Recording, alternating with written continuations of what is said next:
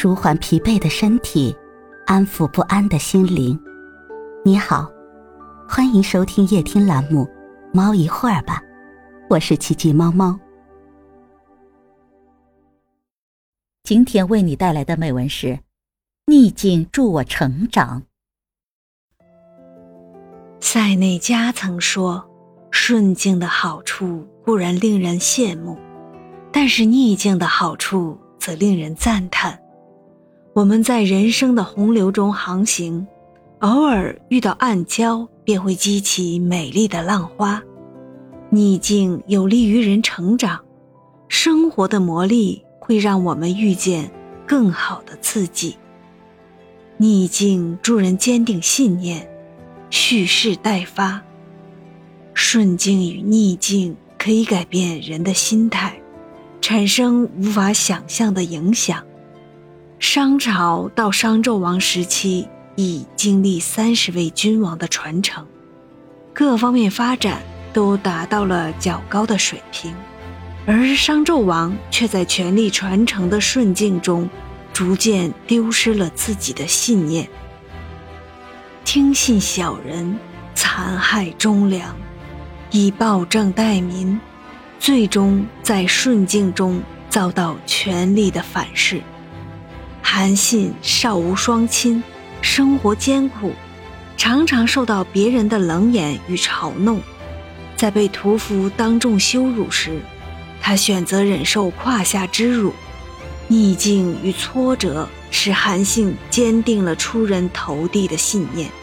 他勤奋学习，苦练兵法，厚积而薄发，终成为一代王侯。逆境前低下头颅，是为了以后更高的扬头。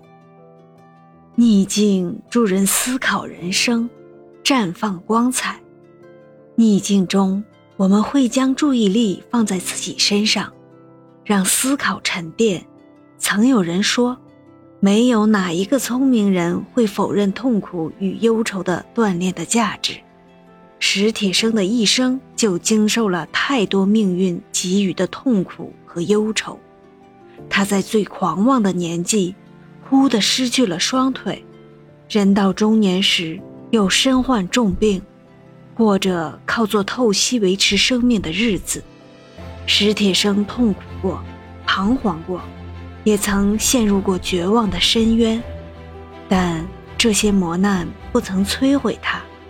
他以笔为生，写下“出生以前，太阳已无数次起落，悠久的时光被悠久的虚无吞并，又以我生日的名义卷土重来。”史铁生在虚无中找到了真我，于逆境中创造了人生的价值。逆境助人绝处逢生，走向成功。在最低谷的时候，下一刻就是反弹向上。天将降大任于斯人也，必先苦其心志，劳其筋骨，饿其体肤，空乏其身。余秀华一出生便承受着命运的折磨，她却用质朴滚烫的诗歌来对抗命运的不公和生活的苦难。用诗歌和文字拥抱着破碎、满是泥泞的人生。贝多芬双耳失聪，遭遇巨大的打击后，仍用灵活的手指游走于琴键之上。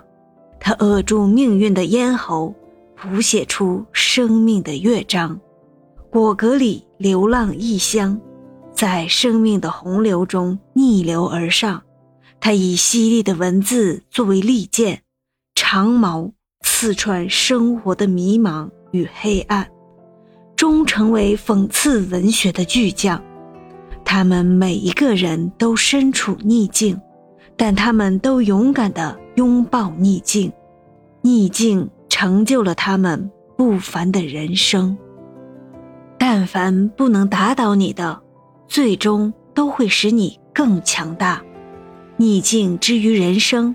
犹如磨刀石之于利剑，只有经历过打磨，才能成就更好的自我。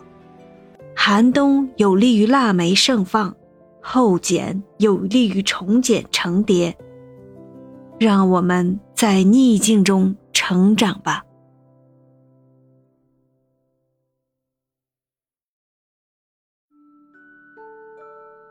今天的分享就到这里了，欢迎关注、订阅、分享、点赞，一键四连，也欢迎评论区交流互动哦。